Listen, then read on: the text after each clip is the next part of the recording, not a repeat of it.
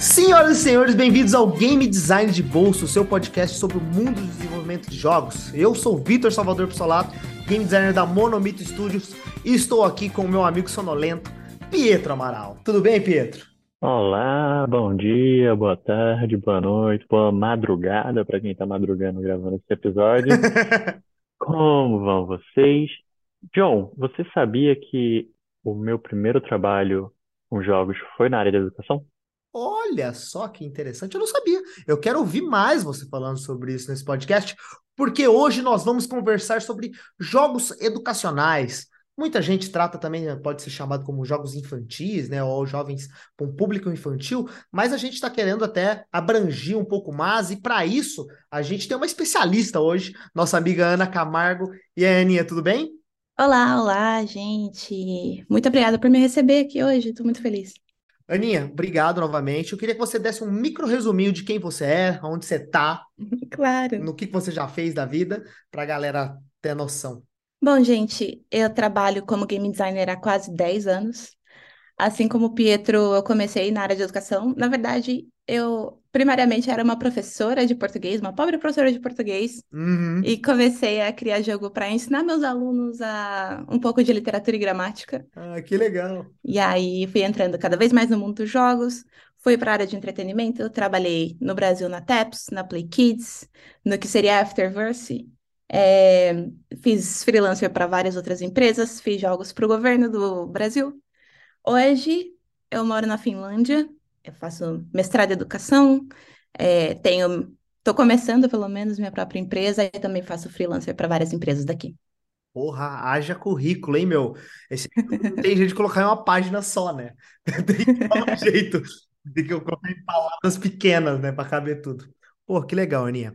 E bom, como a gente comentou, a gente vai conversar hoje sobre jogos educacionais, né? Você, como nosso expert Uhum. hoje, vai tirar muito das minhas dúvidas, principalmente, porque eu, diferente de vocês dois, nunca trampei com isso. Eu trabalhei principalmente em jogos comerciais, né? Como a gente sempre comenta da TEPS, e eu nunca trabalhei nem para esses jogos que não necessariamente são para ganhar dinheiro, né? Eu sempre trabalhei tentando colocar ad no jogo para monetizar. Então eu quero entender, primeiro, o que, que são esses jogos educacionais, para que, que eles servem e também como é que é, quais são as diferenças, né, de desenvolver um jogo tipo esse em relação a um jogo, pode-se dizer, né, entre aspas, tradicional. Show. Show! Muito legal. Mas, Ana, a gente, como sempre, tem que fazer aquela pergunta básica que a gente sempre fala, que é tentar explicar para alguém, hoje, eu, o que, que são esses jogos educacionais, né, esses jogos infantis, ou, ou- ou toda essa categoria de tipos de jogos diferentes.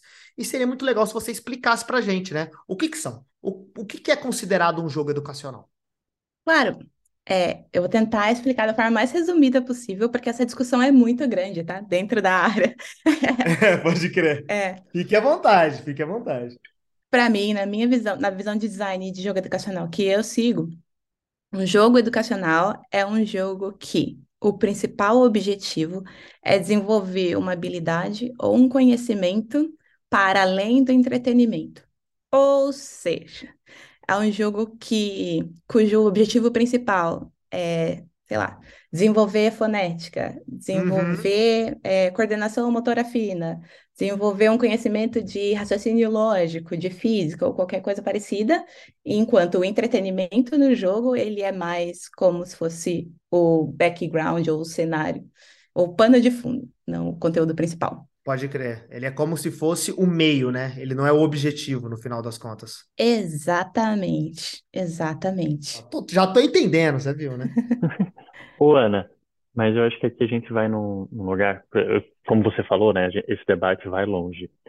É, e aí eu queria tentar entender qual é a diferença de um jogo educacional e jogo e um jogo que tem um conteúdo para educação. É, eu vou tentar dar um exemplo assim. Sim, eu acho que só só quem é antigo vai se lembrar do jogo da Carmen Sandiego, que era para computador. Uhum. É, e esse jogo ele não era necessariamente um jogo voltado para ensinar algo. Contudo, o conteúdo que você utilizava ali nele, ele meio que acabava te ensinando algumas coisas. Ele é, ele é reconhecido, toda vez que a gente fala de jogos educacionais, esse jogo acaba surgindo como um bom exemplo. Mas a gente também já ouve falar bastante, por exemplo, do Assassin's Creed, que ele Uhum. fala um pouquinho sobre história, fala um pouco sobre o cenário ali do, da Itália, principalmente, e com o passar do tempo ele foi tratando de outras coisas. Então, como é que eu consigo dizer por exemplo, eu consigo não dizer que o Assassin's Creed é um jogo educacional. Como é que eu pego essa galera e separo em dois grupos, em entretenimento e educacional? Ah, Essa é uma ótima pergunta e talvez o maior foco de discussão dentro da, dentro dessa, dessa temática do que é educacional e do que não é. É, para mim, como eu estava falando, o, o jogo educacional necessariamente, o objetivo primário dele é o desenvolvimento de habilidades ou conhecimento. Mas, assim como você estava explicando, tem jogos com potencial educativo ou potencial educacional, que Legal. é o caso da Carmen Sandiego, o Valiant Hearts, que é muito legal. Não sei se vocês conhecem, mas todo mundo deveria jogar Valiant Hearts. incrível esse jogo. É muito legal, né? Da guerra, né? Tô ligado. Exatamente. É, Assassin's Creed, como você falou, o próprio Minecraft. É, são jogos que- cujo conteúdo ou a narrativa, que é, faz parte da espinha dorsal do, da criação do jogo, ele tem um potencial educacional gigantesco. E aí, esses jogos que têm um potencial mais elevado educacional de conteúdo, eles podem ser usados com finalidade de educação. Mas não, não é que eles sejam educacionais por si só, eles só têm um potencial educacional muito grande. E aí, às vezes, ou várias vezes, quando as empresas desses jogos enxergam esse potencial e veem como o mercado está usando os jogos deles com esse potencial e nessa vertente mais educacional, eles fazem a versão educacional do jogo com potencial educacional, por exemplo. A Ah, gente está falando que o Assassin's Creed tem um potencial educacional, e isso é verdade, conheço vários professores que usam. A Ubisoft fez a versão educacional do Assassin's Creed. Então, ela tirou as mecânicas que poderiam ferir leis de conteúdo para educação, como morte, tiro, violência, todas essas coisas, e deixou só ali o que seria o puro é, potencial educacional que aquele jogo possuía, que é a parte histórica, a parte de imersão no, naquele contexto. Então, do potencial educacional surgem novos jogos educacionais explorando esse mercado. Deu para entender um pouco? Total, eu, tô- eu entendi. É, você comentou isso, é, você até falou dessas. Eu, eu- você falou, eu acho que você, você utilizou o termo leis, né? Ou, ou regrinhas, né? Como é que Uhum. funciona? Você precisa passar por um crivo de. Ah, isso aqui, se tiver, não é. Existe essa, essa lista de regras, ou realmente é de empresa para empresa, quando está se desenvolvendo, definir o que, que pode existir ou não dentro do jogo? Ah, ela existe sim. É, principalmente se você está fazendo jogo para criança. E por criança, eu quero dizer mais ou menos ali até os 12 anos. Uhum. Então, se você está desenvolvendo qualquer coisa para crianças dessa idade, tem uma série de regras que você tem que seguir.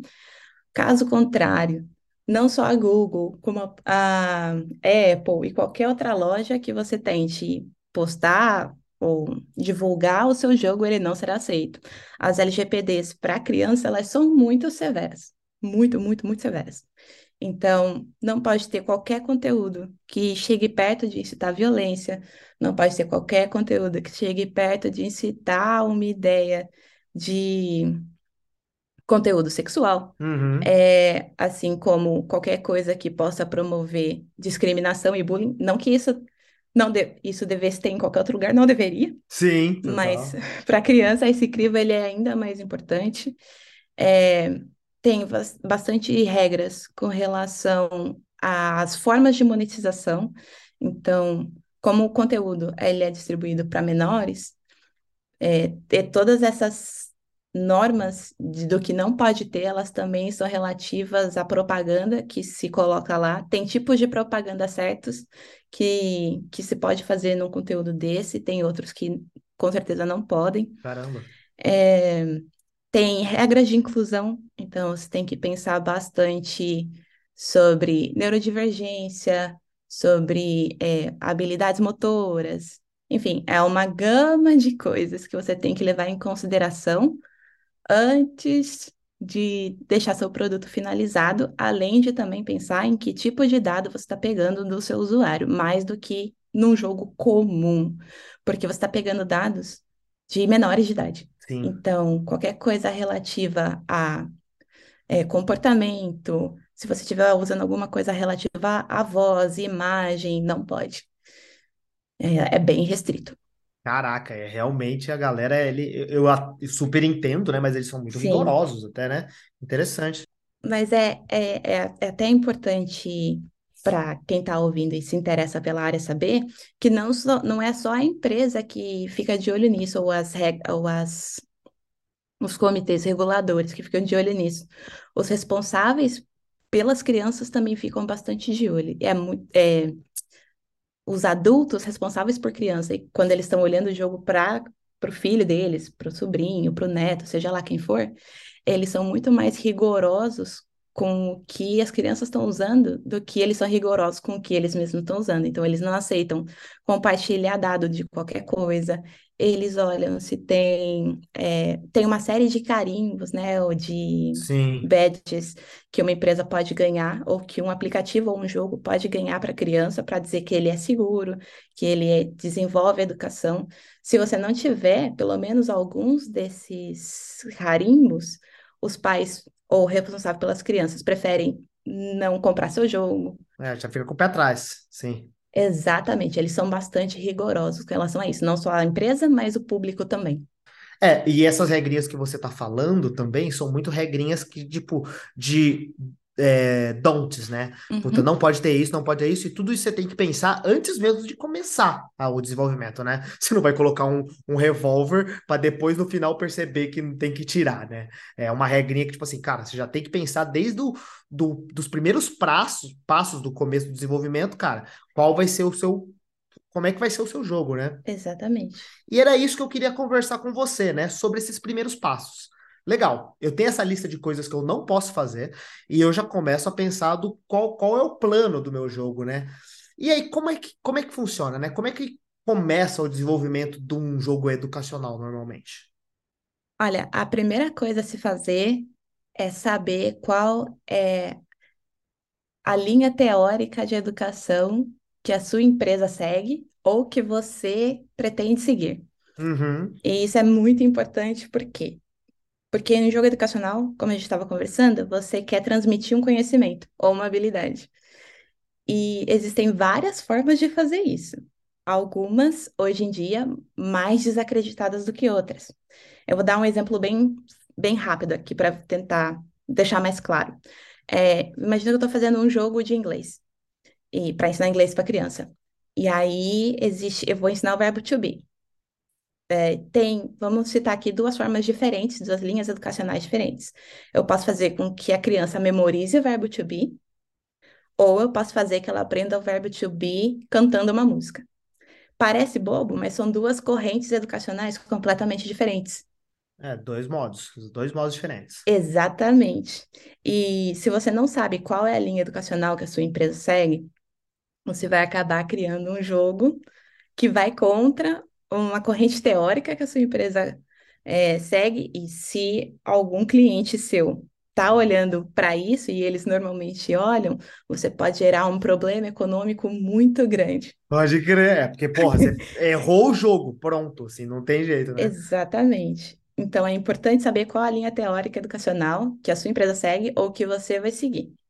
Normalmente, para isso, você conta com a ajuda de um consultor pedagógico ou de um designer pedagógico. Legal.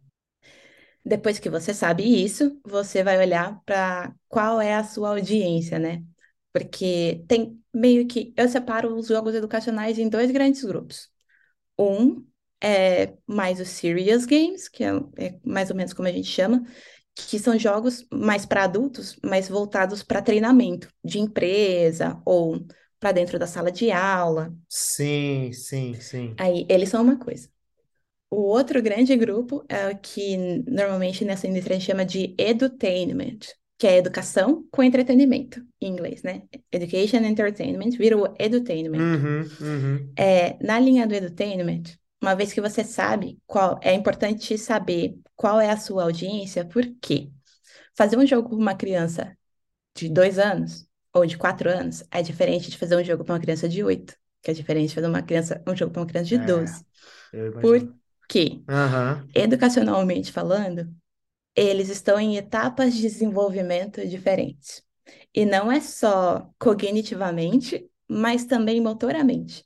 Então, dependendo, por exemplo, se eu vou fazer o jogo para uma criança de 5 anos e eu não presto muita atenção, eu posso fazer mecânicas que usem movimentos do braço que a criança ainda não desenvolveu direito. E ela não vai conseguir jogar. É, até aquele, aquele negócio que você comentou, né, do, do, do, do tátil fino, né? Você falou uma outra nomenclatura, mas é. E é Exatamente. isso, porra, dependendo, a pessoa não consegue nem fazer a, a ação necessária, né? Interessante. Exatamente. A coordenação motora fina, que a gente chama. Isso, perfeito. Exatamente. É, ou, por exemplo, ah, uma outra coisa importante dentro dessa, de entender bem a audiência que você vai lidar e, e saber qual é, qual é o desenvolvimento que ela tá, porque se você está fazendo um jogo com uma criança de sete anos mais ali, sete ou oito anos mais, elas estão no momento da vida que elas estão no contexto escolar. Elas acabaram de entrar na escola, estão lá na turminha.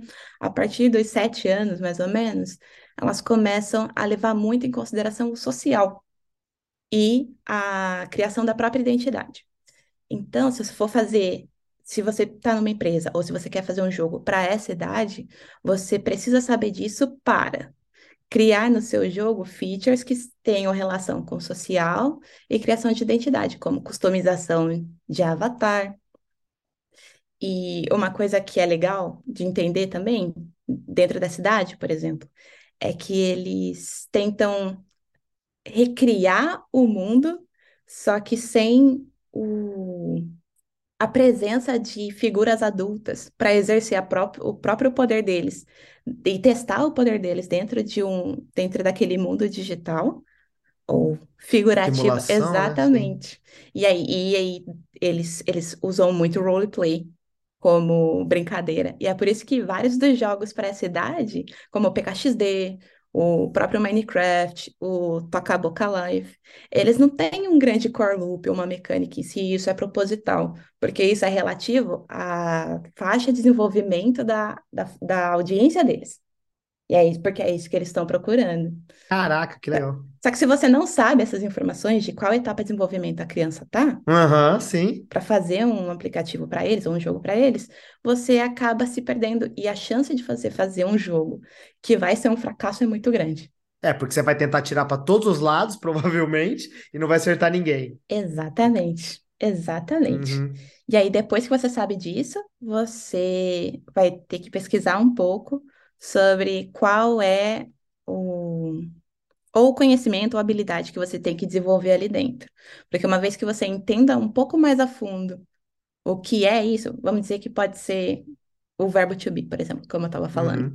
Você vai estudar um pouco sobre o verbo to be, como as pessoas ensinam o verbo to be, o que, que normalmente elas fazem, o que para ter a partir daí brainstorm junto com o seu time de como seria legal transformar isso em uma mecânica de jogo. Perfeito. E é aí que tudo começa depois. Ah, aí, aí você começa, aí sim que você começa a fazer o jogo, né? Caraca, Exatamente. nossa, quantos passos, pré-passos, né? Antes realmente de colocar, pensar, sei lá, na mecânica, num sistema básico. Sim. Eu acho esse ponto muito bom. Eu acho que desde o início da minha carreira ele foi um ponto que eu sempre, quando me perguntam, eu digo que eu sou muito orgulhoso de ter começado na área educacional, porque exatamente você precisa entender o que quer ser atingido. Então, desde o início, você precisa entender qual é o objetivo ali, né? O objetivo seja ensinar um fonema, você precisa entender como funciona a, não só como funciona um fonema, mas como ensinar e o que é que precisa ser Uhum. aprendido, quais são quais são os aprendizados que a criança tem que fazer ou o adulto naquela dinâmica. E aí eu te trago a pergunta: o que é que eu preciso como game designer que está focando ali em educação? É necessário eu aprender pedagogia ou eu vou aprendendo ao meio do caminho? Você falou do designer pedagógico, né, o designer instru- instrucional. Como é que funciona esse conhecimento para o game designer? Olha, se você tem a chance de ter na sua equipe um designer pedagógico ou um consultor pedagógico, você vai, você vai aprendendo com o flow, sabe? Porque você tem essa outra pessoa que vai suprir as suas necessidades ali.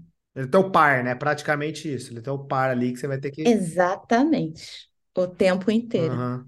Agora, se você não tem essa pessoa, eu diria que é bom dar, entender pelo menos algumas coisas. É, por exemplo, quais são as, as bases educacionais que a maioria dos competidores hoje usam. A maioria dos competidores, só uma informação para todo mundo que quiser saber, a maioria dos competidores hoje em dia desse mercado, que é gigantesco, eles usam quase que as mesmas bases educacionais, porque são as bases educacionais que meio que o Globo usa.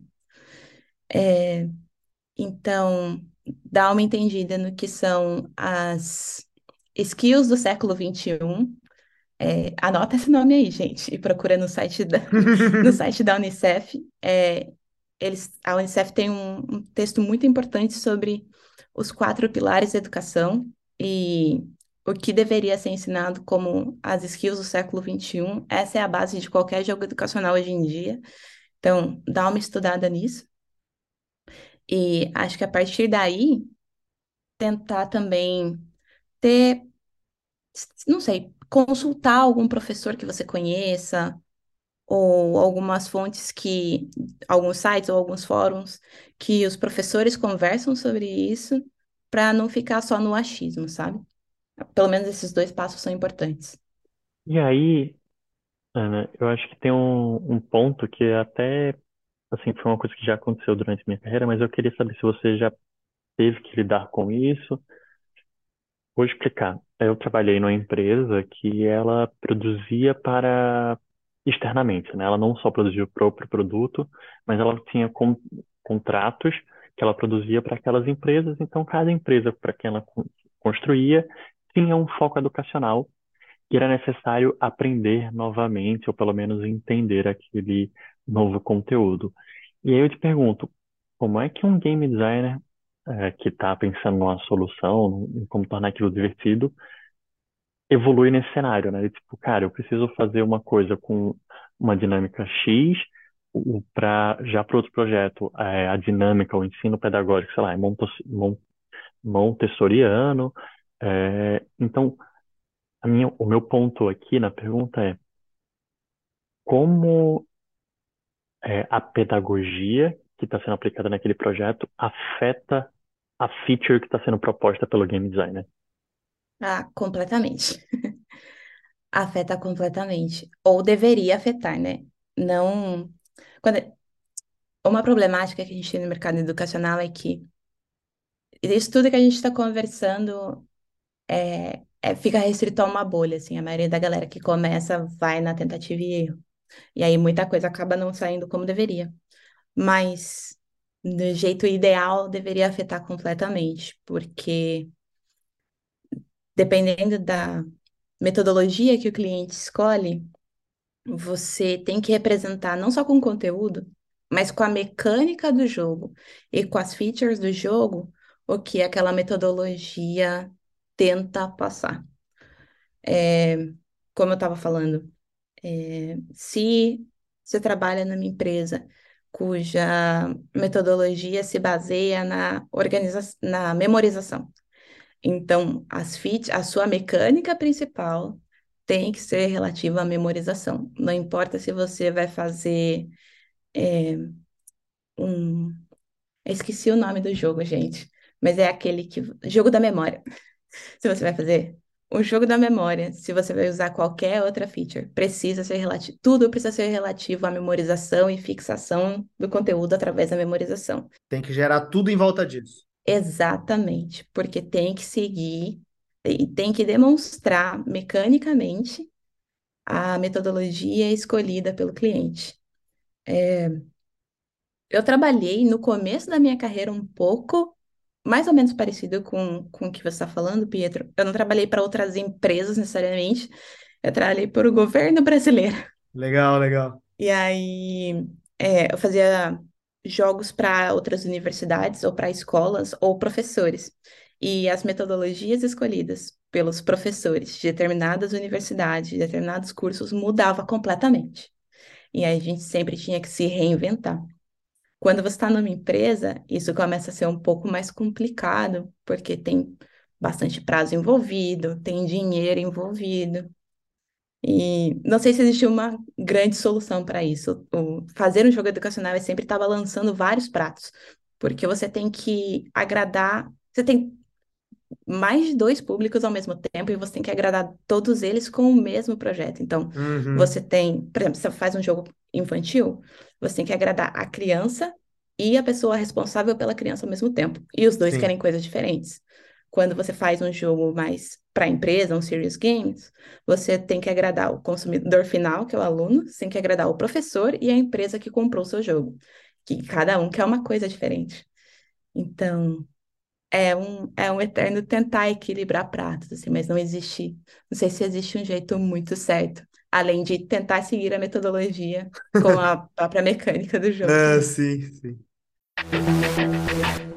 Ana, você comentou pra gente que tem é, muitas vezes, né? Você até estava comentando até sobre as pessoas que trabalhavam com você no off aqui, que tem esse outro educa esse, o educador, né? Que a gente comentou, ah, ele é um parceiro e tudo mais. Uhum. E a gente comentou, né? O que, que o game designer precisa aprender de pedagogia no geral. Mas eu queria pensar o oposto, né? O que que o educador, né, essa pessoa que está do seu lado e trabalhando com você, o que que ele necessariamente você sente que precisa saber de game design? Ele precisa obrigatoriamente ou você como game designer já vai suprir tudo? Como é que era esse contato direto? Como é que era a experiência de troca entre vocês? Ah, eu diria que um tem que aprender um pouco do outro, assim, sempre. Assim Uhum, como eu precisava entender da minha parceira, que era consultora pedagógica, o- as vertentes educacionais e a visão de da educação que ela, que ela trazia, ela precisava entender a minha, para a gente conseguir conversar a mesma língua. Então, eu precisei, durante algum tempo, explicar não só para ela, mas para algumas outras pessoas que eram só focadas na parte educativa, o que é um jogo, qual a finalidade de um sim. jogo. É, é coisa que a gente já tá careca de saber, né? Mas é muito, às vezes é muito exatamente. novo para ela, assim. Porque para a gente é muito importante o lado diversão e retenção. E a Uhum. replayability, eu não sei, eu não sei qual que é a palavra que pode É, traduzir replayability melhor. porra, aí você me pegou. Vou jogar no Google depois. Não tem essa, mas não tem a tradução de replayability. A gente tenta traduzir como é, repetição da jogabilidade, alguma coisa assim, Sim, mas a palavra em si não tem tradução. é. O engajamento Sim, do sim, usuário sim. É muito importante. Enquanto para eles é mais importante só o resultado final. E aí a gente precisa se encontrar no meio do caminho. Então, entender o que é um jogo, como a gente tenta criar engajamento, e aí entender um pouco das nuances por trás, isso é muito importante. Pelo menos o conceito de jogo, o conceito de core loop, isso são coisas que eu, pelo menos, sempre tentei é, levar o conhecimento para outro lado, e todas as vezes que eu consegui fazer isso, a conversa e os brainstorms sempre foram muito mais produtivos, porque eles Uhum. entendiam do que eu estava falando. É, sim. E também você não tem que, puta, toda vez ter que explicar, assim, toda vez tem que, puta, para, tipo assim, uma vez explicado direito, né? A pessoa internaliza a informação e agora é Uhum, pra frente, né? Imagino. É, exatamente. isso eu imagino que tem também, a gente comenta sempre isso, que isso tem em todos os outros âmbitos do, do- do- dos jogos, né? A galera que trabalha em todas as- aquelas áreas que são perpendiculares, assim, a- a- ao próprio desenvolvimento, né? Às vezes a gente precisa dar essa pequena aulinha, e eu acho que é sempre muito válido, porque daí pra frente o negócio sai, né? Legal. Uhum, Nesse ambiente, é, assim, de acordo com a minha experiência, e aí po- pode ser que você tenha tido experiências diferentes, eu tinha muita dificuldade exatamente desse cenário de fazer o educador entender a diversão por trás, né? É, ele compreender o que estava sendo tentado ser atingido de um cenário game design, e muitas vezes o, o educador dizia, não, tem que ser assim, assado, porque eu quero que que a experiência seja essa. E aí eu sentia que havia uma certa, um certo conflito É, e talvez um conflito, porque naquela época eu não sabia também trazer a experiência que ele estava buscando, mas eu entendia que havia um certo conflito. E aí eu te pergunto, é normal ter essa dificuldade de, tipo, trazer a pessoa para junto, principalmente porque ele está tão focado naquele universo e também, como é que, vamos lá, se eu estou numa equipe agora, hoje, e eu quero explicar para um educador, quais são as dicas que tu dá para, tipo, quem tá ouvindo aqui, pô, eu preciso lidar com o meu educador, eu não estou sabendo explicar para ele um core loop e como aquilo que ele está propondo não atinge o que ele está pedindo. né? Então, quais são as dicas que tu dá para um game designer trocar ideia com o educador? Uhum. É normal, sim. Na verdade, é muito normal. Principalmente quando a gente está lidando com professores e coisas que eles precisam usar em sala de aula, seja lá qual for a sala de aula que ele vai lidar. Porque professores são cobrados de resultados. E normalmente eles usam jogos como formas, como uma forma mais divertida de avaliação. E se eles não conseguirem, de uma forma exata, enxergar a, a, como é o processo que o aluno, o processo que o aluno vai fazer para chegar no resultado final, eles não conseguem avaliar. Uhum. Então, na, pelo menos na minha experiência, a maior parte do conflito se reside em o professor precisa do jogo de uma forma que ele consiga avaliar um resultado, enquanto do nosso lado a gente apresenta algo que é mais abstrato, porque a gente coloca possibilidades diferentes, caminhos diferentes, é, a própria questão de engajamento e o fã da coisa, né? Cada um tem o seu. Então, o conflito normalmente se dá nesse, nesse meio, professor, para se resguardar, e também tem que pensar no lado do professor, que ele tem 300 coisas para fazer, não tem tempo para gastar Sim. mais naquilo. Se for no Brasil, então, meu Deus, né? Então, e aí ele prefere ficar com alguma coisa que ele sabe como vai funcionar, mesmo que para o aluno não seja algo tão legal, mas o professor ele vai ter uma visão mais clara do que ele está fazendo. É, meu conselho hoje, se você está passando por esse problema, um, para conseguir trazer o professor do seu lado, é fazer, mostrar para ele que você tá do lado dele e não lutando contra ele. Isso acontece bastante. A gente bater cabeça, né? E falar que, ah, porque tem que pensar no aluno, do meu lado tá melhor, e sem tentar entender por que o professor tá agindo dessa forma. Então, traz ele para o seu lado, mostrando que você entende a necessidade dele. É, um outro, um, um outro argumento que você traz e pode trazer para a mesa é que existem um zilhão de estudos, e aí é só você jogar aí no seu Google Scholar que você vai conseguir achar muito fácil, mostrando que jogos que só se utilizam de uma mecânica, por exemplo, se você tem um personagem andando, pulando, e de repente para um quiz, eles não funcionam tão bem quanto jogos que integram o conteúdo ou a habilidade dentro da mecânica do jogo. Sei. Então, se você vai para o outro lado, nem o resultado que o professor está esperando vai ser tão efetivo quanto se você criar um ambiente imersivo de verdade, engajante de verdade. É, então, esse é outro. Pegar onde vai doer no professor, que é o... Não é que vai doer no professor, mas é onde ele está interessado, que é o resultado, certo? É, Sim. talvez esse argumento, pelo menos na minha experiência, foi um dos, dos que funcionaram melhor. E a outra coisa é te- trazer o professor para essa conversa e tentar é, ch- chegar nessa, nesse resultado do meio do caminho com ele.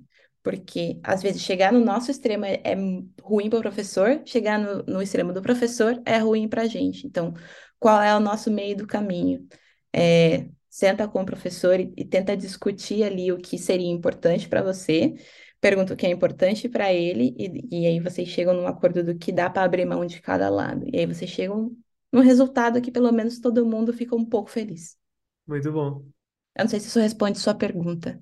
Responde. Eu só queria adicionar que, primeiro, foi muito bom tudo que você falou, e eu só queria adicionar um ponto que é uma dica que eu tive no meu caminho foi, cara, se você não está conseguindo chegar nesse impasse, tenta primeiro entender o que o professor está querendo alcançar. Quais são as Uhum. dinâmicas que ele está querendo alcançar ali? Digamos que fosse um trabalho de memória, e precisa aprender com memória. E a partir das dinâmicas do professor, você traz ele para junto para gerar ideias de dinâmicas de jogo. Eu acho que isso a, a gente pode até falar do, do MDA, né?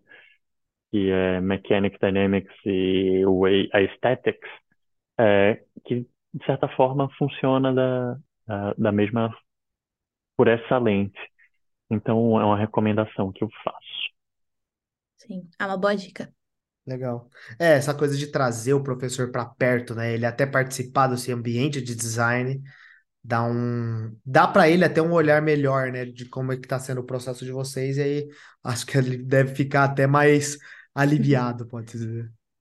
Não só isso, né? Dá um senso de pertencimento também, que normalmente quando isso, quando a gente está fazendo de participando de uma empresa e está fazendo um jogo para outra empresa, é como se o professor só estivesse recebendo um negócio pronto de você. Quando, quando você traz ele para o seu lado, ele tem esse senso de pertencimento também. E aí ele vai querer mais, ele pode querer fazer aquele produto funcionar mais e ser mais divertido, porque ele faz parte daquilo também.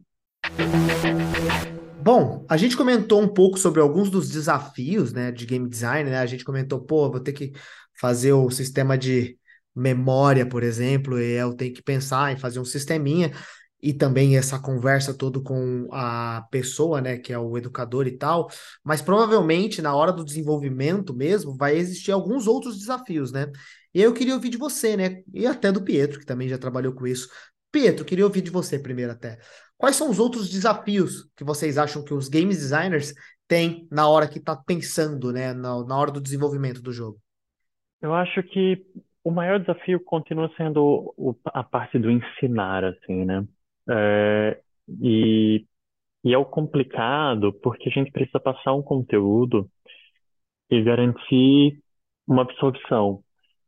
E isso eu acho que foi uma coisa que eu, pelo menos nos jogos que eu trabalhei, a gente nunca garantia o conteúdo como absor como realmente, ah, você vai jogar e vai sair daqui sabendo tudo de história disso daqui. Na verdade, o que eu via mais é que os- o que era oferecido naquele momento era um, uma coisa para complementar o ensino. E para mim isso é um desafio como game designer e quando, quando você pensa num jogo educativo, como tornar realmente aquilo um jogo e educacional. É, mas durante o dia a dia, sendo bem honesto, eu acho que o trabalho de um game designer, seja num jogo educacional, seja num jogo de entretenimento, eles são trabalhos muito similares. Eles vão, o, o que vai mudar é o ponto que a Aninha já explicou o tempo todo aqui sobre o- a parte pedagógica. É, esse layer novo, né? Esse layer pedagógico tem que ser levado, assim. Exatamente. Mas no dia a dia é um. Você está fazendo uma feature de game design como todo um outro, e aí vai. Ah, é um jogo que a gente quer fazer para crianças, então tem um desafio que ali você tem. Se você for um jogo free to play que é monetizar, você precisa entender como fazer essa monetização. Se for um jogo já pago, ou se for um jogo financiado por outra empresa, você não precisa pensar nisso. Uhum, uhum. Ana, você vê mais algum desafio? Você enxerga algo mais? Nossa, eu concordo com você em gênero, gênero, número e grau, sim. É, claro que, como você disse, no dia a dia tem os meandros das consequências de fazer um jogo educacional. Então, dependendo do seu público, vai ter regras diferentes, você vai ter que lidar com detalhes diferentes, vai ter que lidar com leis de dados diferentes, mas um GD educacional é um GD como qualquer outro. A, o maior, a maior dificuldade que eu tenho até hoje é tentar encontrar esse equilíbrio, equilíbrio meio que perfeito e inalcançável entre o educacional e o entretenimento, porque traduzir uma habilidade ou um conhecimento em uma mecânica de forma que seja divertida e engajante é uma coisa muito complexa de fazer, como o Pietro estava falando, né?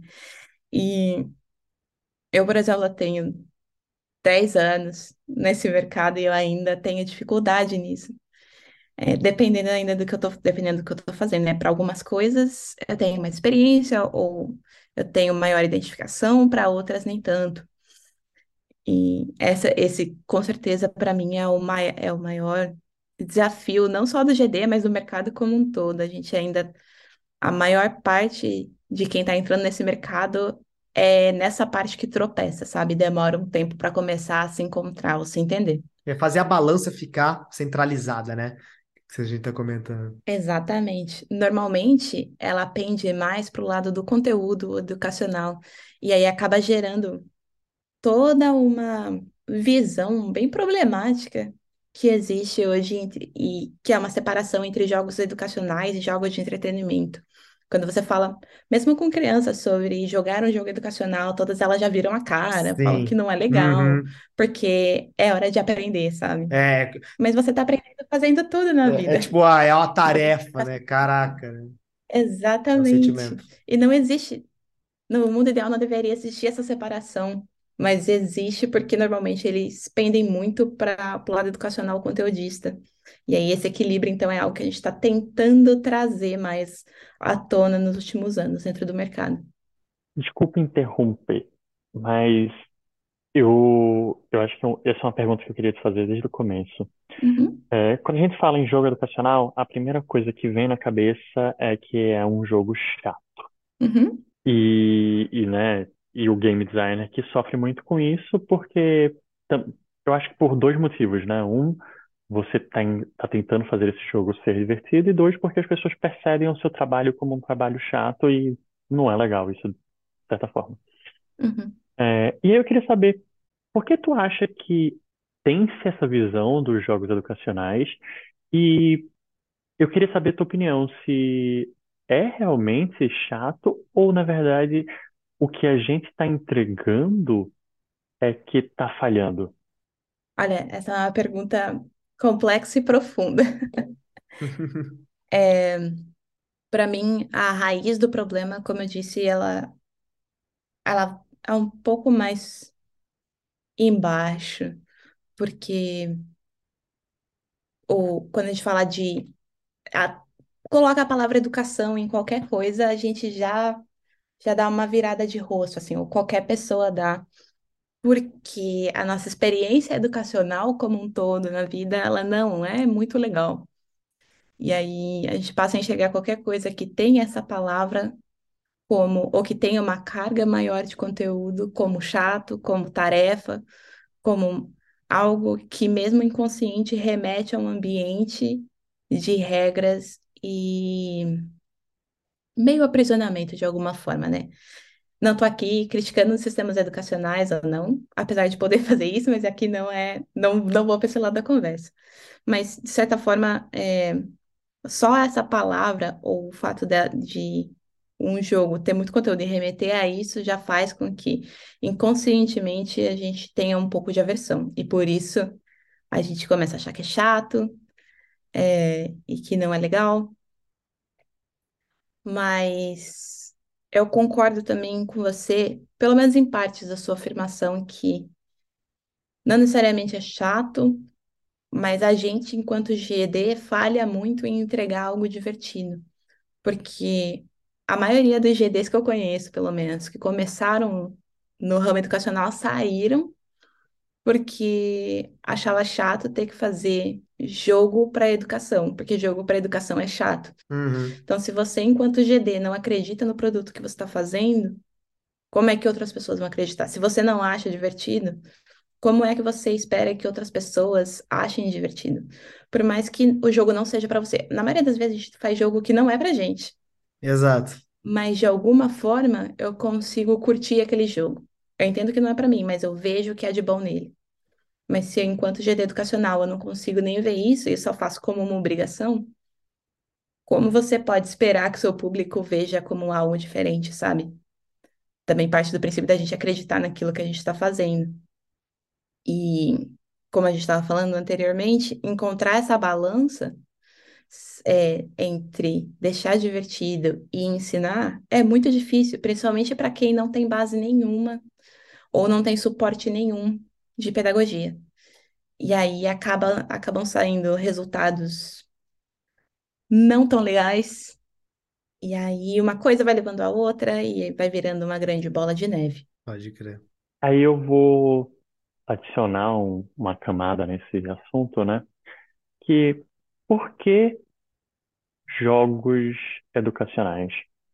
É, eu vou explicar. Eu sei que no Brasil, pelo menos, se começou a ter alguns jogos educacionais por causa de uma, uma lei, basicamente, que dizia que todo o conteúdo, né, quando você lançava uma coleção de livros, ele deveria vir com algo é, digital. E aí se começou a lançar aqueles livros com CDs e Uhum. tal, e algumas empresas começaram a ir para os jogos porque sabe que as crianças gostam de jogos é, e queriam ter interação com isso, porém o gasto é mínimo nisso daí. Eu sei porque eu trabalhei com algumas empresas e sei o quanto eles se dedicavam a isso, era pouquíssimo, porque realmente naquela época, e a gente está falando 10 anos atrás pelo menos, é, as, o, o lucro da, da empresa era com o livro, com o físico, né? É, e aí a minha pergunta, Uhum. principalmente para você que está focando nesse universo, que quer construir objetos é, interativos que tenham esse foco na educação, por que desenvolver isso? Tipo, por que, o- qual é a diferença de eu aprender desta forma e aprender de uma forma mais tradicional, como a gente possa dizer? Ah, uma ótima pergunta. É, e eu vou descer um pouquinho em teoria aqui, gente, me desculpa, mas eu, vou- eu juro que eu vou tentar não, não, não ser muito prolixa. Vamos nessa, pô. É, várias áreas do conhecimento. Tem toda uma área que estuda educação, né? E estuda como o ser humano aprende e as melhores formas de aprender.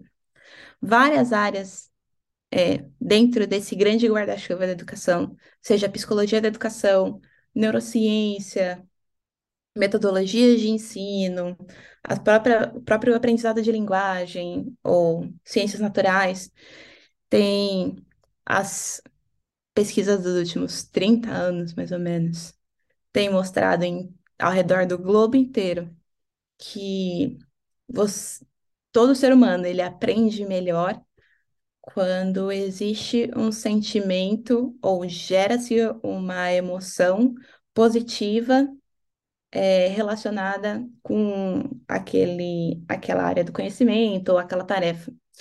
E todas essas pesquisas mostram que a forma mais efetiva com que esse sentimento é gerado, ou essa emoção é gerada, são através de jogos. Por quê?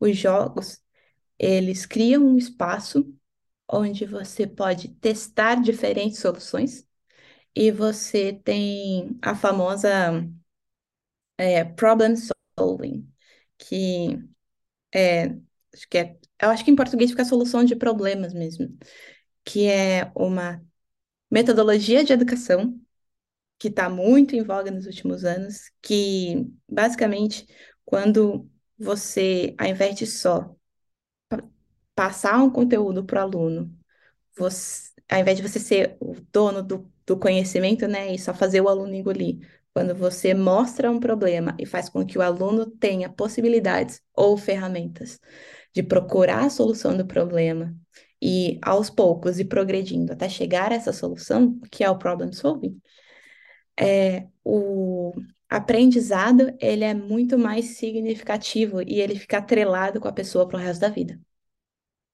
Onde o problem solving é mais é, aplicado dentro de game design, dentro de Sim. jogos, basicamente. Então, nos últimos 30 anos, principalmente nos últimos 20, os jogos eles vêm sendo aplicados na, edu- na educação amplamente, seja através do digital, seja através do material, e é por isso que tanto se fala de jogos na educação, gamificação, serious games. Um, um exemplo grande da força desse movimento é que, por exemplo, hoje a gente sabe que o mercado de games e tecnologia ele está passando por uma crise, está tentando sair de uma crise, né? É, o mercado de edtech, no, no entanto, ele é o mercado mais forte no momento. É o mercado que está recebendo investimento, que está crescendo, porque a educação, principalmente depois da pandemia, ela vem recebendo olhares especiais Aham. é, dos órgãos reguladores, do mundo inteiro, basicamente, né, de outros países que tomam decisões. Então, cada vez mais a- o EduTech e games para educação, eles têm recebido investimento e olhares de grandes players do mercado. Bom, eu queria conversar com você rapidinho também agora, né?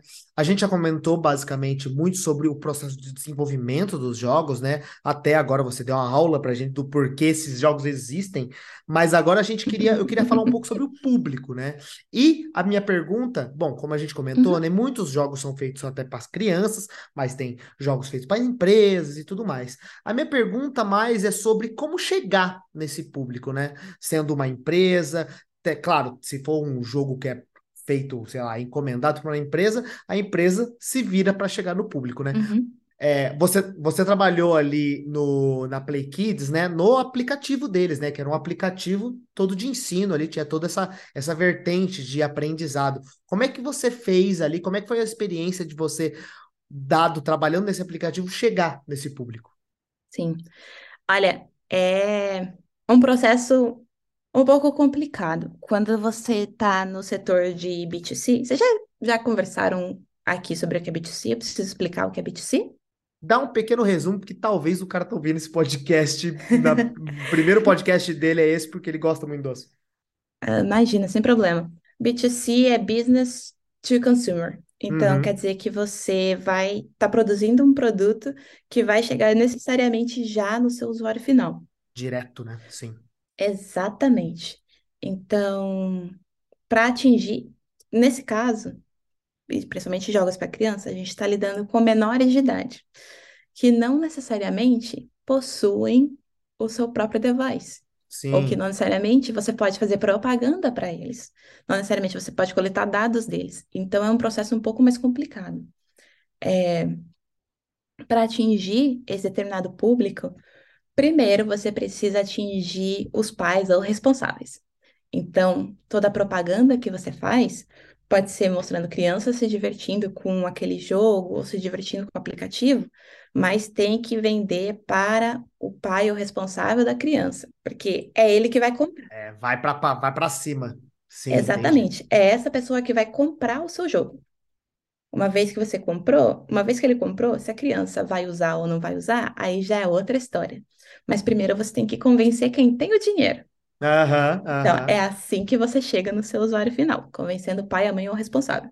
É, o pai e a mãe, e aí tem que tem, dar um jeito de fazer o pai e a mãe ficar sabendo do teu jogo também, né?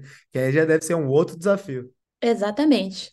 E aí, normalmente, é, é muito post em mídias sociais que esses pais estão. Então, por exemplo, TikTok não necessariamente é a melhor rede social para fazer isso, porque não necessariamente os pais estão lá. Exato, não vai chegar. É, tem muito de lidar com influencers que esses pais assistem, porque principalmente pais de crianças ali até a pré-adolescência, eles acompanham muito, muitos influencers, influencers que estão na mesma situação e falam muito de lifestyle. Então, você faz negócio com esses influencers para eles recomendarem Uhum. sua marca, porque isso Divulgar. funciona bastante nesse mercado. Uhum. É, eu acho que, ó, vou falar que hoje em dia tá funcionando pro mercado em geral, Uhum. mas sim, é para essa galera com certeza. Sim. E outra coisa é ter esse, os selos que eu comentei lá no começo, que são tipo carimbos de certificação de segurança. Então, sempre, meio que todo ano, eles são renovados, ou de tempos em tempos. É, e aí, ter um site com boas keywords que tenham esses selos já também é um adianto, porque pais ou responsáveis que tenham crianças, eles vão procurar por coisas digitais necessariamente, sejam jogos, sejam ferramentas. Se você conseguir se colocar com keyword ali e ter um- uma boa apresentação em digital, você já tem meio caminho andado. Nossa, pode crer, pode crer. É, é isso, né? Eu realmente estava pensando que ia ser a criança, né? E dá para perceber que, cara, não, né? Não é a criança. Que legal. Não, a criança, ela pode até ter seu próprio device, mas a grande maioria delas, pelo menos da experiência que eu tive, elas usam o device com supervisão. Então, algumas baixam o que elas querem, mas outras só podem baixar o que os pais querem baixar. Então, é muito mais fácil você convencer o responsável do que, primeiro do que convencer a criança para depois convencer o responsável. É, tipo, até o controle parental, né? Que muitos aplicativos têm, uhum. já até faz bloco de muitos desses outros aplicativos, e você tem que estar tá ali falando que, cara, eu sou seguro, né? Pode, pode chegar em mim. Legal. Exatamente. Bom, a gente comentou como chegar nesse, né? Mas jogos como o próprio do, o, sei lá, o Toca Toca World, vocês comentaram de vários outros exemplos, o próprio o PKXD, ele é um jogo assim, o Roblox também é um outro jogo que é, é segue, de certo modo, uma vertente ali para jogos para crianças, né? Eles são grátis, né? O jogo da, do Play Kids eu acredito que seja, seja grátis também. Tinha uma versão grátis, mas é sim e não, porque o Play Kids, ele trabalhava pelo menos, hoje eu não sei como é que tá, mas ele trabalhava com o modelo freemium. Aham, Então, parte você acessava grátis, mas outra parte só sob é, modelo de assinatura. pode crer. Porra, era isso que eu queria saber, né? Dado que esses jogos são, alguns deles, os exemplos, é, é gratuitos, como eles fazem para serem financiados e serem mantidos em pé? A gente comentou sobre essas empresas até que contratam, sei lá, a empresa que você trabalha para fazer jogos, mas tirando esses que a gente já entende que é um, um investimento ali, né? Jogos free, jogos freemium, como eles fazem para monetizar e conseguir manter a adição de conteúdos e tudo mais? Bom, existem duas formas. Vamos falar um pouco do freemium. O, o freemium, ele funciona ou ele funcionava não sei como é que tá hoje, tá? Por isso eu tô falando funcionava. Mas ele Uhum, funcionava porque é, a partir do momento que você convence o responsável da criança e ela baixa o aplicativo, o Freemium é o jeito de convencer a criança. legal. Porque você expõe ela ao conteúdo, você mostra que seu conteúdo é legal e divertido, mas em algum momento, num momento crucial, você bloqueia a criança. E aí ela vai querer mais. E ela vai pedir mais. Aí você faz o responsável assinar. É o game designer brilhando aí, né? Fazendo os Exatamente. walls, pode-se dizer assim, né? Dentro do jogo. É exatamente isso. Então Uhum, é assim que você monetiza no freemium. Você tem que pensar é, o que, qual é o seu melhor gancho ou o seu melhor hook ali na parte free que vai querer, que vai fazer com que a sua criança queira converter. aham, aham. E aí vem a assinatura do responsável, que é o pagante, né? Quanto aos, aos que trabalham com o modelo completamente free, existem duas vertentes. Uma é a compra de AP, como o Toca a Boca faz. É, então, o único jeito que eles monetizam é você comprar pack de AP dentro, você compra móveis, você compra personagens e por aí vai. E o resto todo é free, sem ads, livre de ads. E que isso é uma coisa que pais e responsáveis e qualquer agência educadora presta muita atenção e leva muito em consideração se tem ad ou não. Agora, tem outros que usam ads. É, Para quem usa ad, é um pouco mais complicado, porque existem várias categorias. Eu não sei, eu não sei se quem já trabalhou com ad, quem já trabalhou deve entender um pouco mais do que eu tô falando. Vou falar de forma bem genérica Não, aqui. tranquilo, Existem tranquilo. algumas, existem algumas categorias dentro das ad networks de idade, né? E de quem é seu público-alvo. Dependendo de, de qual você assinala, o seu ad vai valer mais ou menos. Sim. É, vai monetizar, vai dar mais retorno. O para criança é o que traz menos retorno. Então, monetizar com ad para criança é complicado porque ele é uma fonte de ganho que às vezes você, enquanto empresa, precisa, porque criança comprar IAP é um, uma outra dinâmica, mas ao mesmo tempo ele vai trazer para o seu produto uma visão negativa de quem paga. Então, você precisa tentar encontrar um equilíbrio aí, se realmente vale a pena você inserir ad ou não. Tem algumas empresas, como o- a plataforma do Cartoon Network, por exemplo. Eles usam ad de uma forma interessante, que é, eles não colocam ads terceiros, o que eles fazem é colocar a edge dos próprios jogos deles. Ah, que Então, legal. eles, eles levam a criança de um jogo para outro. Então, esse tipo de edge, é- ele é menos invasivo no, no sentido de segurança, né? É, não sei o quanto que eles estão fazendo de dinheiro com isso, né? Mas é uma estratégia, É, né?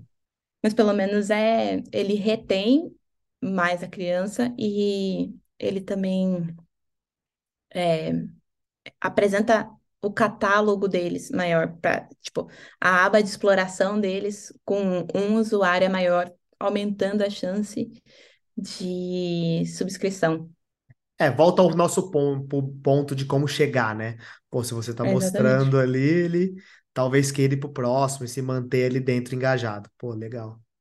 Exatamente. Uma dica também sobre IAP para criança. Se você está nesse momento fazendo jogo para criança, da minha experiência, tá, gente? Pode não ser verdade para todo mundo, mas IAP para criança, as que mais convertiam não eram IAPs é, que duravam muito pouco tempo. Eh, Mas é, elas tinham que ter uma duração ali de médio prazo, mais ou menos. Porque o que acontece? Quando você tem uma criança jogando um jogo e ela quer comprar uma IAP, ela vai, ela tem que pedir para o pai ou responsável comprar a IAP, É, certo? Porque a o criança tem cartão de crédito. Exato. Exatamente. Quem paga, às vezes pode não estar olhando, não tá nem aí, a criança compra o que ela quer, mas na maioria das vezes eles querem entender o que a criança está gastando dinheiro. É, pô, tô porque aí dói no bolso, né? Tá? Me, ens- me Exatamente. explica o que que é isso aí, né? E aí, se você cria um pack que a criança vai gastar muito rápido, a probabilidade do pai ou do responsável querer comprar aquele pack é muito baixa, porque ele vai ter que gastar de novo, de novo, de novo. Uma vez que Exato. você compra uma coisa para a criança, a criança vai querer de novo, e vai querer de novo, e vai querer de novo. Então, os responsáveis, eles preferem gastar em algo que tenha um valor, pelo menos, de média duração. Então, essa, no mundo infantil, da minha experiência, essas, as, essas eram as EAPs que mais convertiam, porque os responsáveis que gastavam o dinheiro viam valor e deixava a criança feliz também.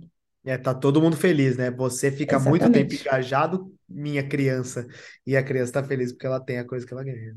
É, o Season Exatamente. Pass deve fazer sucesso Muito, malu, é, imagino, né? Do jeito que você falou, você descreveu um Season Pass, né? Um Battle Exatamente. Pass da vida, esse tipo de coisa.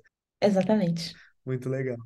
Tem mais um ponto que eu acho que, só acrescentando de como chega o dinheiro, né, para financiar, que além da, dos jogos free to play ou jogos que você já pagou por alguma coisa, é, tem os jogos que eles são financiados, né? Você, como desenvolvedor, vai ter o seu jogo financiado. Uhum, E o financiamento, na minha cabeça, ele vem de três formas. Eu acho que tem o governo, Uhum. é, e aí a Aninha pode falar sobre isso, que ela já trabalhou com coisas para o governo, né?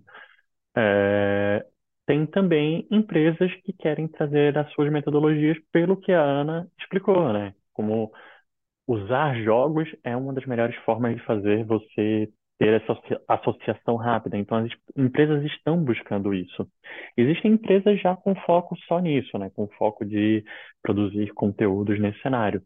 Então, acho que é, formas de, de ter esses jogos também é financiados nesse caminho, em que você vai produzir para uma empresa em qual, na qual ela vai te dar algo, ou também ao, o, o governo, seja o governo como contratante, seja via editais, que o governo, todo mundo sabe, para diversos cenários tem alguns editais. Sim. Editais é uma ótima é, dica, porque tem vários deles, principalmente no estado de São Paulo, que era, era onde eu convivia mais, né? Mas devem ter por aí, é, por- espalhado por todo o Brasil. E internacionalmente também, viu, gente? Tem vários editais que vocês podem participar. E não precisa nem ter o protótipo ainda, é só mandar uma ideia, contanto que seja o jogo se encaixe nessas diretrizes do que a gente está dizendo aqui, que é educacional. Se você tiver uma boa ideia, é, você pode conseguir um financiamento até bom para o seu jogo ser desenvolvido ali no período de um ano, mais ou menos. Então, editais são uma ótima dica. Fica de olho em editais. É, e parece que agora o governo brasileiro, né? Eu dei uma olhadinha, parece que tá começando a rolar alguns novos editais, né? Parece que abriu um novo edital agora. Claro, não, não falando educacional necessariamente, né? Mas abriu um edital de audiovisual que também entra videogames, que dá para dar uma pesquisada. E provavelmente, como você mesmo falou, né? É um mercado que está mesmo com todo o problema que aconteceu no mercado geral, é um mercado que está bastante vivo, né? Muito bom. Sim, exatamente, está em ascensão. Então, eu acho que a gente já falou um pouquinho sobre essa área, né? Eu acho que a gente poderia passar muito tempo debatendo cada um desses tópicos. É, então, até convido, Aninha, para você voltar depois para a gente trabalhar mais essas pautas. É, Será um mas prazer. o que eu queria saber de causos, experiências que você teve, tanto produzindo jogos como jogando alguns jogos, você pensou, putz, isso daqui foi algo interessante que produziram. Eu vou começar é, com algumas experiências. Não sei se o John tem algum jogo que ele jogou aí também, vou deixar ele por Pô, vou último. pensar aqui. Então, mas eu acho que primeiro eu vou dar uma experiência enquanto eu estava desenvolvendo. Aqui não, não é muito sobre jogos de educação, é só algo engraçado que me aconteceu. Eu estava desenvolvendo um jogo e aí um professor meu passou por trás de mim. É, eu estava testando o jogo naquele momento, e o professor fe- passou por mim, um professor da minha época de colégio, fez, poxa, até quando tu tá trabalhando, tu fica jogando o tempo todo. E eu fiquei muito triste nesse dia. Mas, tirando isso, eu acho que trazendo experiência, assim, eu tive uma experiência difícil, eu não vou mencionar nomes ou, ou empresas, mas em que eu tinha que ajudar as crianças a aprender a ler e escrever. E era uma metodologia muito particular daquele, daquele grupo específico. específico.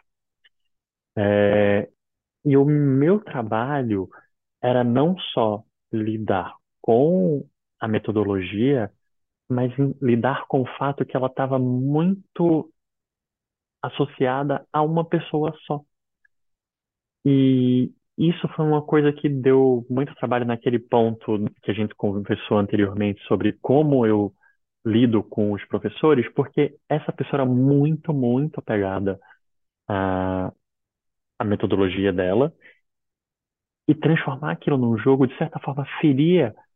E talvez não só ela não estava conseguindo explicar como a gente não estava conseguindo transformar a tecnologia, a pedagogia dela em um jogo, como eu não estava conseguindo explicar por que aquele jogo estava trazendo o que ele estava buscando. Então foi um, um projeto que foi bem difícil para mim, e foi até por isso que eu trouxe a pergunta da comunicação, né? Porque eu acho que durante a produção de jogos, a, o entendimento da pedagogia e a comunicação com as pessoas que estão desenvolvendo é essencial, sim, porque senão você vai ter dor de cabeça. Com a experiência que eu tive, você vai ter dor de cabeça o tempo todo. Aninha, traz experiências, você pode trazer mais de uma, não, não precisa trazer uma só. Com certeza você tem muita coisa para trazer pra gente. Poxa, é, tem algumas ao longo de todos esses anos, assim. Mas a, acho que a primeira coisa que vem muito na minha cabeça, a primeira experiência, assim, a primeira memória, foi o primeiro jogo que eu fiz há 10 anos atrás. Acho que um pouco mais do que isso. Eu estava dando aula de literatura para o primeiro ano de uma escola em São Carlos. Eu fazia o fiscal. E aí eu dava aula numa escola lá. E aí eu tinha que ensinar os Lusíadas para os meus alunos. Às vezes vocês já leram os Lusíadas, mas é um livro muito chato, apesar de importante. E em português arcaico. E Nossa, difícil já. demais, meu Deus. Então, Já sinto a dor das crianças. exatamente. O meu ponto é, ele por si só já é difícil de ler. Na escola não tinha livro suficiente. E aí foi aí que eu comecei a estudar gamificação, entender gamificação e fazer games como um todo. Eu não sabia nada sobre como fazer um jogo. Eu, inclusive, cresci não jogando muito, porque jogar era coisa de menino, né? Pode crer. E aí, é, eu lembro que eu tinha uma ideia e tive que me virar para fazer um tabuleiro. E, nossa, quebrei muito minha cabeça. E tem uma complicação nos Lusíadas, porque tem um negócio nele chamado in media res, que significa que a história começa, o livro começa contando a história na metade da história, aí ele avança, conta o começo, aí depois ele volta, aí, tipo, ele volta pro começo, daí ele volta pra metade, daí vai pro final. Ele não é linear completamente. E eu tinha que, eu queria muito transmitir no jogo, no meu tabuleiro, essa sensação, porque isso era muito importante para a interpretação da história. Uhum. Nossa, quebrei a cabeça, foi muito difícil. E eu tinha uns alunos que sempre dormiam da sala de aula por N motivos, né? É, e eu me lembro do dia que eu fui aplicar o jogo com eles, e tinha um aluno especificamente que ele odiava literatura. E aí ele virou para mim e falou assim: Nossa, dona, e não é que esse livro é divertido? Ah, que legal! E eu Caralho, que nunca, legal! eu nunca mais esqueci dessa frase, assim, desse momento. E isso foi, foi um momento de virada de chave para mim, sabe? É o que me faz estar aqui hoje. Foi aquele dia, naquele jogo, com aquele aluno. É Uhum. algo que eu nunca vou esquecer, assim, que Pô, que é, valeu a pena todo o trabalho que eu tive. E foi aí que eu quis entender como é que se faz jogo, o que faz um jogo ser divertido, porque eu não fazia ideia, só era uma professora, sabe? Aham, total. Pô, que bonito. Teve Porra, um que legal. Teve um outro caso que é até para ficar aí no imaginário de vocês para pensar. Quando eu estava trabalhando na Play Kids, a gente ia fazer um jogo que tinha um personagem de determinado lugar. Então a gente queria fazer uma personagem que era dos Estados Unidos. E eu sou, sou muito pró-diversidade e inclusão, qualquer empresa que eu trabalho. Essa é uma briga muito particular minha. E uma grande problemática foi como é que a gente transmite visualmente que essa pessoa, que essa personagem é dos Estados Unidos sem é, caracterizar ela com estereótipo ou com fantasia ou tornando ela exótica, sabe? Esse é um, um problema que, principalmente com relação a visual ou construção de personagem, quando você vai fazer um jogo educativo que se passa em, em diferentes lugares geográficos, você tem que pensar e lidar, e foi um, era, uma coisa que, por mais que eu já estudasse sobre desconstrução de estereótipos, decolonização e todas essas coisas, é, lidar com isso num detalhe ali de construção do personagem foi outra coisa que me virou uma chave, assim, sabe? É uma coisa que hoje em dia eu também tenho como premissa. E enquanto jogadora, o último jogo que eu joguei e realmente amei foi um jogo educativo, que foi o Alba do Dust. É um jogo lindíssimo. Ele é curto, ele é simples e objetivo e é uma experiência maravilhosa. Se você tem o Apple Arcade, eu aconselho muito você jogar, porque é um jogo maravilhoso. Porra, nós vai falar sobre isso já já, André. Tá queimando pauta, meu. Não, mas que legal, Poxa, que legal. Eu, eu lembrei de uma outra experiência e eu acho que a gente até tocou pouco nesse assunto, mas é, durante a minha universidade eu tive uma matéria, e assim, eu tive matérias com nomes esquisitos. uhum, E um, um dos nomes era Das Coisas Se Faz o Uso. É, e o que essa matéria fazia, né? É uma matéria sensacional, eu tenho que dizer, mas a gente tinha que pegar um produto que existia e explicar como as pessoas fazem usos diferentes deles. E o meu ponto naquele momento foi explicar como as pessoas aprendiam inglês através dos jogos. uhum, E aí, isso foi um, um outro ponto. Eu sei que não é exatamente o foco da. A a gente tocou isso de certa forma tangencialmente ali, né? Mas alguns jogos, eles podem sim trazer conhecimento sem necessariamente ter esse foco.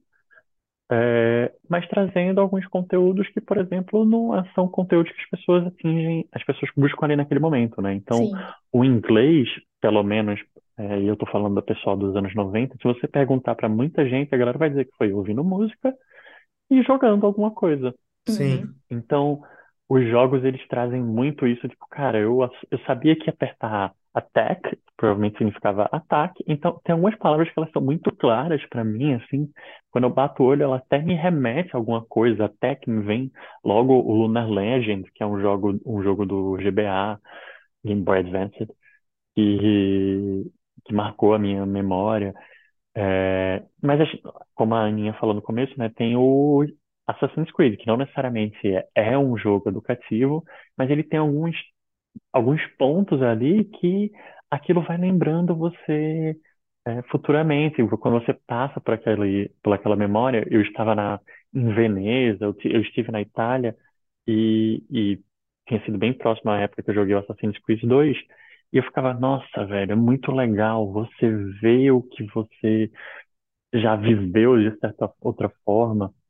Então, eu só queria trazer esse ponto, assim, porque essa matéria ela me mostrou como a gente aprende com jogos, não necessariamente só com Hum, jogos que são voltados para a educação, né?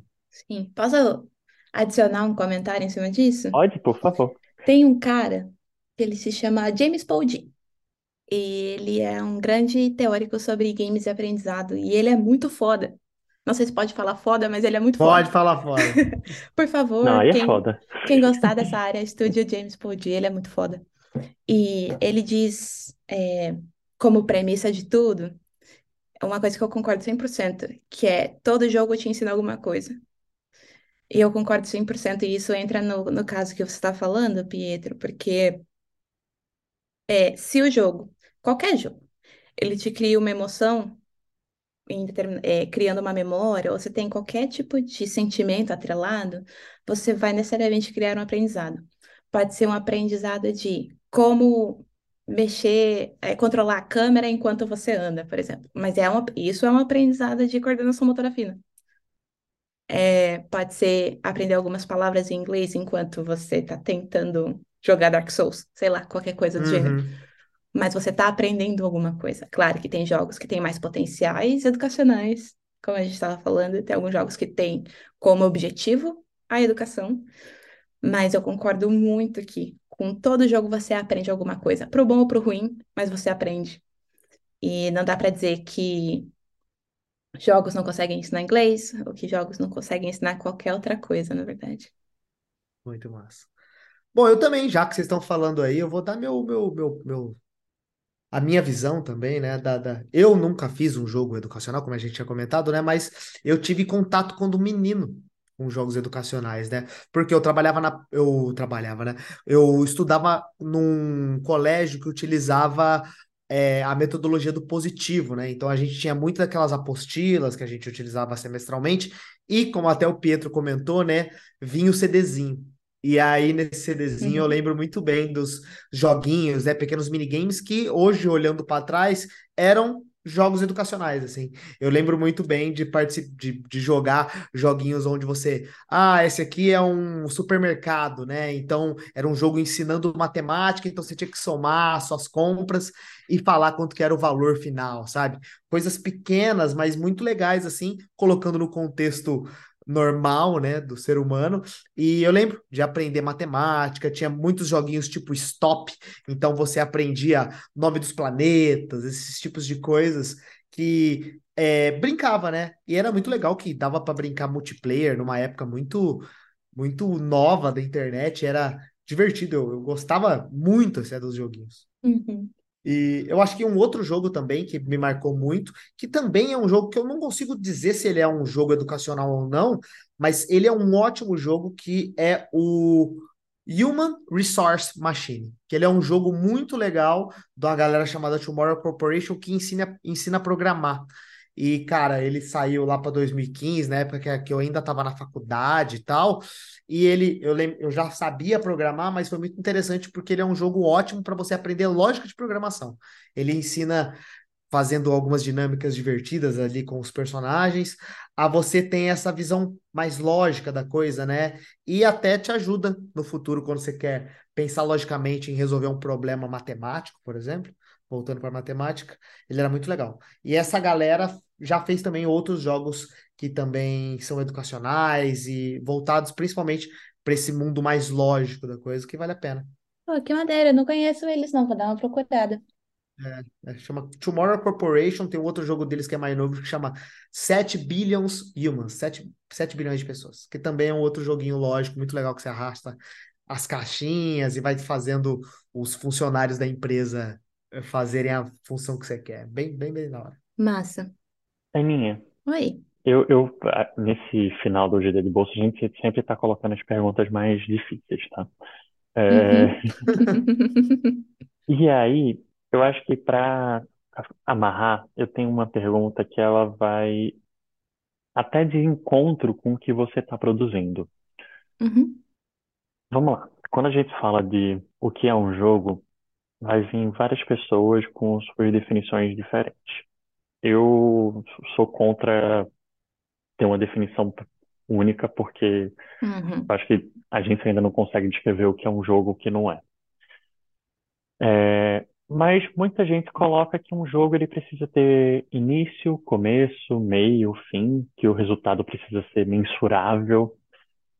É, e aí eu te pergunto, é possível ter um início, começo, meio e fim um jogo educacional? Por exemplo, o Toca Boca, né? Tudo, tudo que a, que a Toca Boca produz são jogos que eles não necessariamente têm início, começo, meio e fim, certo?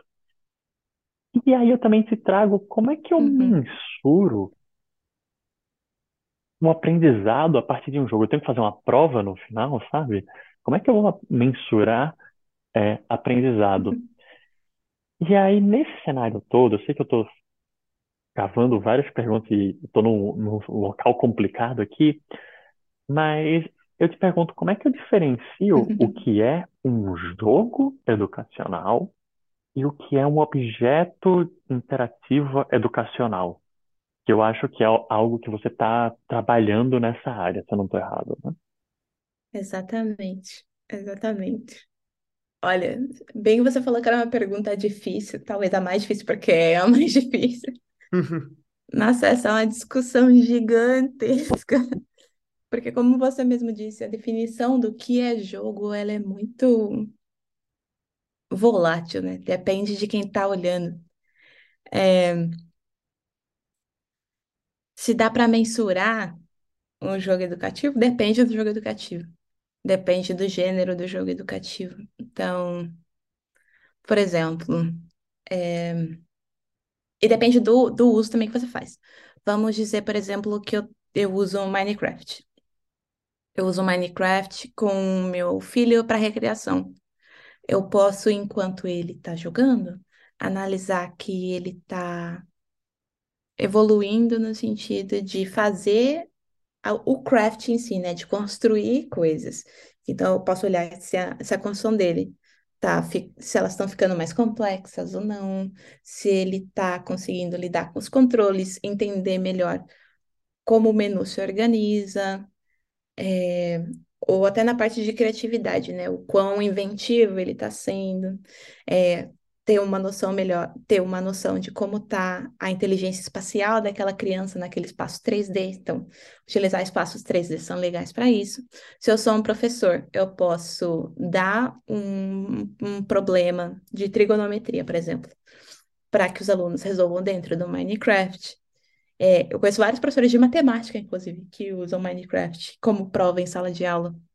E funciona. Por quê? Porque, num, dependendo do uso que eles fazem nesse caso, passando um teste, eles têm um objetivo específico e aí eles conseguem mensurar. O uso no total depende de quem está olhando. É, jogos como Toca a Boca, por exemplo. É, toca, o Toca a Boca, ele é um jogo? Não sei. Depende, depende da sua definição de jogo. Ah, pa- desculpa. A minha definição de jogo, por exemplo, é que se configura como jogo coisas é, ou produtos que possuam um core loop. Não necessariamente ele precisa ter um início, meio e fim, mas ele precisa se é, retroalimentar com ações, então precisa ter uma sync, precisa ter uma source e retroalimentação. Essa é a minha definição de jogo. E aí, nesse caso, o Toca a Boca é um jogo? Não é. Uhum, para mim, a definição, ele é um brinquedo digital. sim. É, a gente ouve bastante até essa expressão quando vai se tratar desse Exatamente. jogo. né? Um brinquedo digital, ele é muito mais algo que você interage, mas não necessariamente que as suas ações tenham grandes reações no sistema de funcionamento por trás daquele produto digital. É, então, para mim, por exemplo, Toca-Boca é um brinquedo digital. Mas para outras pessoas, ele é um jogo. Então, depende. Essa pergunta, é- ela é bem difícil de responder. Não sei se existe uma, uma resposta certa. Realmente não sei. Porque é complicado, né, esse ponto de. Eu acho que sim, eu não quero entrar nessa trap de que o que é um jogo, é, vou deixar isso para o episódio de 10 anos, é, Sim. não, tá mas é complicado esse lugar assim, e eu vejo muito isso relacionado ao cenário de jogos educacionais, porque as pessoas começam a dizer, ah, mas por que não faz A, B, C ou D? Isso daí não pode ser considerado um jogo. Por que não faz isso, isso, aquilo? Não pode ser considerado um jogo. Até como uma forma de colocar para baixo os jogos educacionais. Diminuir, né? É, diminuir, obrigado, a palavra é isso. Para Uhum, diminuir sim. os jogos ed- educacionais como, ah, não, é, não me divirto com isso, é, não cria o círculo mágico. Então as pessoas começam a colocar para baixo, ah, isso não é um jogo porque não, não tem início, começo, meio e fim. É, eu acho isso complicado em, em alguns cenários, é, e é, e é debatível, né? Um, um tanto assim. Sim, É, porque sim. eu, é, eu vou entrar rapidamente nesse ponto. É, a gente tem que pensar na forma linguística do que é um jogo e do que é o brincar, né? Porque a gente tem duas palavras para isso, mas alguns lugares não, não utilizam duas palavras diferentes, como o play and play. É, é a mesma coisa brincar e, e jogar para algumas palavras, para algumas línguas. E, e aí a gente fica naquele lugar de, tá, e eu tô me divertindo com aquilo. É, isso não pode ser considerado um jogo, porque para mim, nesse momento, eu tô jogando. Ah, mas não, você tá brincando. Pô, aí eu acho que as pessoas só estão querendo colocar uma regra de que é o quê pra um ser melhor que o outro, sabe? Isso me incomoda bastante, porque muitas das vezes o cenário que eu vejo é uma tentando diminuir jogos educacionais só porque eles não possuem A, B ou C como estrutura. Sim. E tem um outro agravante ainda dentro do cenário educacional, porque para além disso tudo que você está falando, dentro do cenário educacional ainda tem é, como coisas separadas jogos educacionais, gamificação, brinquedos educacionais e produtos interativos. Então, são quatro coisas diferentes cuja definição se confunde muito. E aí, por isso que essa discussão é tão complicada dentro desse mercado, porque principalmente conforme a gente vai avançando tecnologicamente, as coisas elas estão se misturando muito, se tornando muito híbridas. E aí, cada vez mais essa definição ela tá mais é, obscura ou mais longe de ser feita. Sim. Mas isso é um papo para outra hora, porque essa conversa É, é muito então, longa. exatamente. Sim. Outra, ela vai ter que te chamar, não vai ter jeito. Bom, vamos para a nossa última perguntinha, né? Eu acredito que a gente até já pincelou um pouco ela durante aqui o podcast, até nas últimas perguntinhas. Mas, Aninha, a gente queria para você, claro, se você conseguir, né? Indicações. Então, a gente queria uma indicação de jogo que você jogou, que você achou bem legal, que pode sim ser um jogo educacional ou não, caso você queira, né? Então, uma indicação de jogo que você acha que a galera deveria jogar, dado qualquer motivo, e também uma indicação de profissionais da área que também podem ser profissionais que trabalham nessa área de jogos de educacionais, jogos pedagógicos, ou não, só outros profissionais da área que você acha que a galera deveria seguir para aprender mais sobre game design e sobre esse mundo. Vamos lá? Claro, se você lembrar, né? Claro! Não, o que eu tenho, o que é o mais fácil da palpite é indicação. Aí É. sim. Olha, indicação de jogo eu tenho dois. Um eu já falei, é o Alba, sou completamente apaixonada pelo Alba. Boa, que legal. É, só que ele é um pouco mais de difícil acesso porque ele tá no arcade. Eu acho que ele tá na Steam agora também.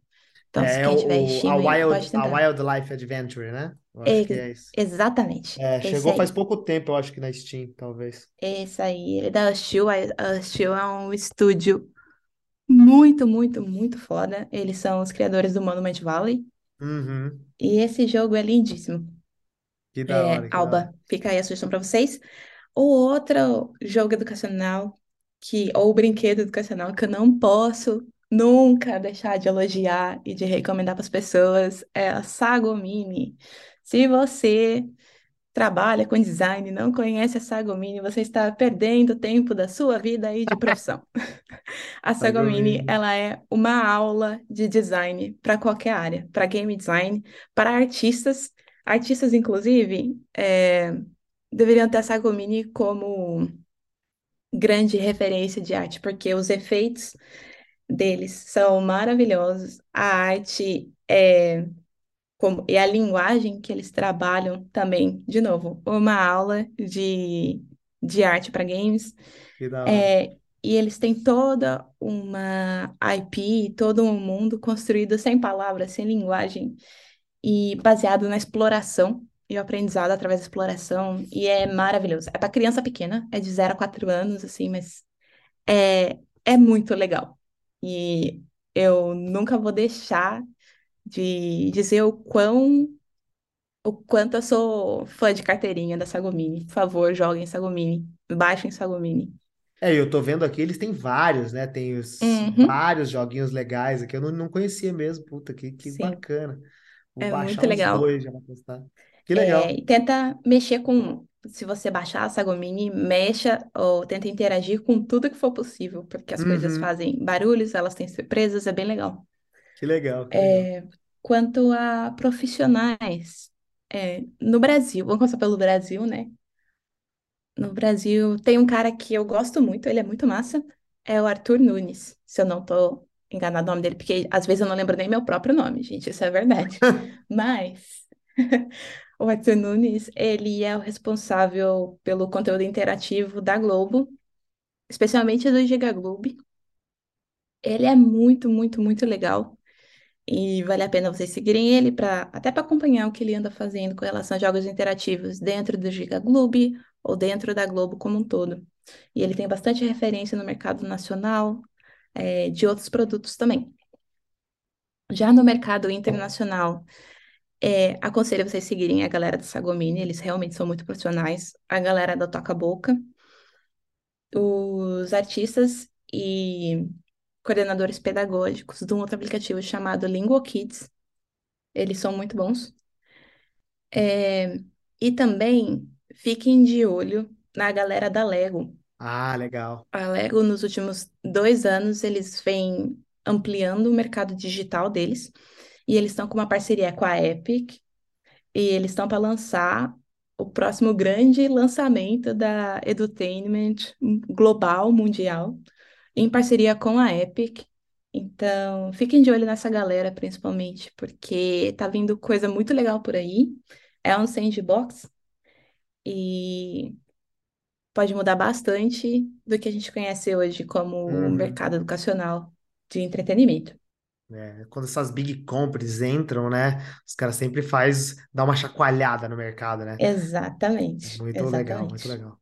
Eu queria espaço para fazer as minhas indicações, então. Ah, por favor, Pedro. É, eu vou começar indicando um jogo. É, na verdade, é uma empresa, mas é um jogo brasileiro.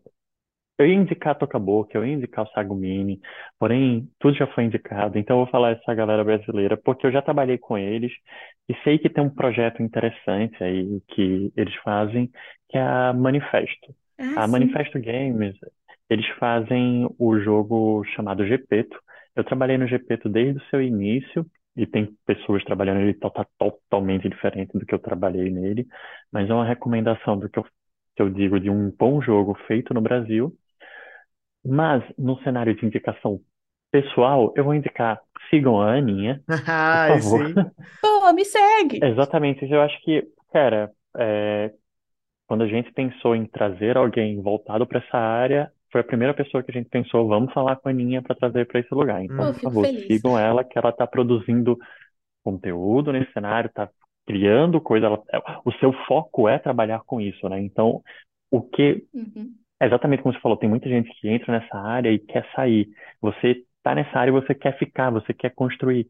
Então, pessoal, se- essa é o tipo de pessoa que você tem que seguir para falar sobre jogos educacionais. Sigam a Aninha. Sim, mas me segue no LinkedIn.